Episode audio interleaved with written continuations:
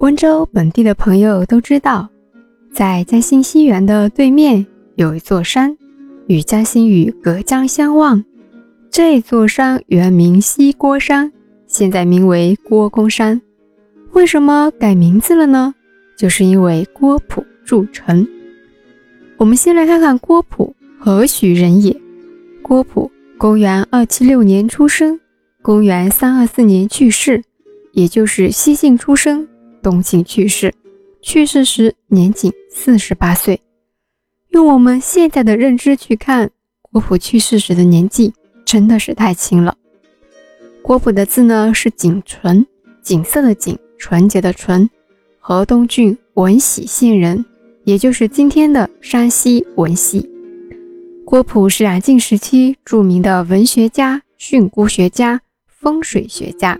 也是中国游仙尸体的鼻祖，是建平的太守郭元的儿子。郭璞非常喜好经书学术，而且精通的很。不仅仅是这样，他的慈父在东晋也是首屈一指。后来永嘉之乱，郭璞为躲避战乱，所以南下。这个上一期也讲过，很多人因为躲避战乱，纷纷南下，促使南方开始发展。那发展起来的永宁县当独设郡之后，最重要的就是筑城。当时人们请了精通卜筮之术、熟知天文地理的郭璞先生为温州筑城。当时郭璞就登上了西郭山，在山上啊，他看到温州群山环绕，犹如北斗星座，于是他提出了一个方案：绕山筑城。这座绕山而筑的城被称为斗城，斗就是北斗星的斗，寇不入斗，可长保安逸。就是说，倭寇不会因为这样的地形打进来，城内老百姓可安居乐业。筑城之后，又在城内凿了二十八口井，与天上的二十八个星宿相对应。当时凿的二十八口井，到现在还有几口。一直在使用当中。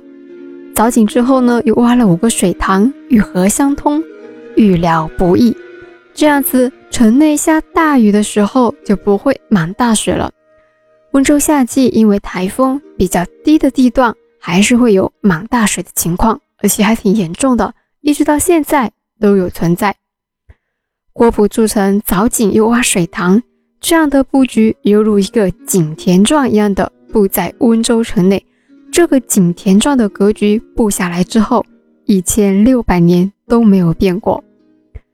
郭璞筑城之后，留下一句预言：“此去一千年，气数十万。”这句预言准不准呢？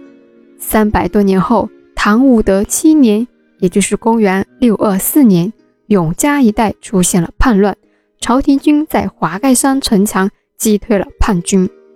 北宋宣和年间，也就是公元一一一九年到一一二五年，方腊起义攻打永嘉，攻了一个多月，就是攻破不了城，只好退兵了。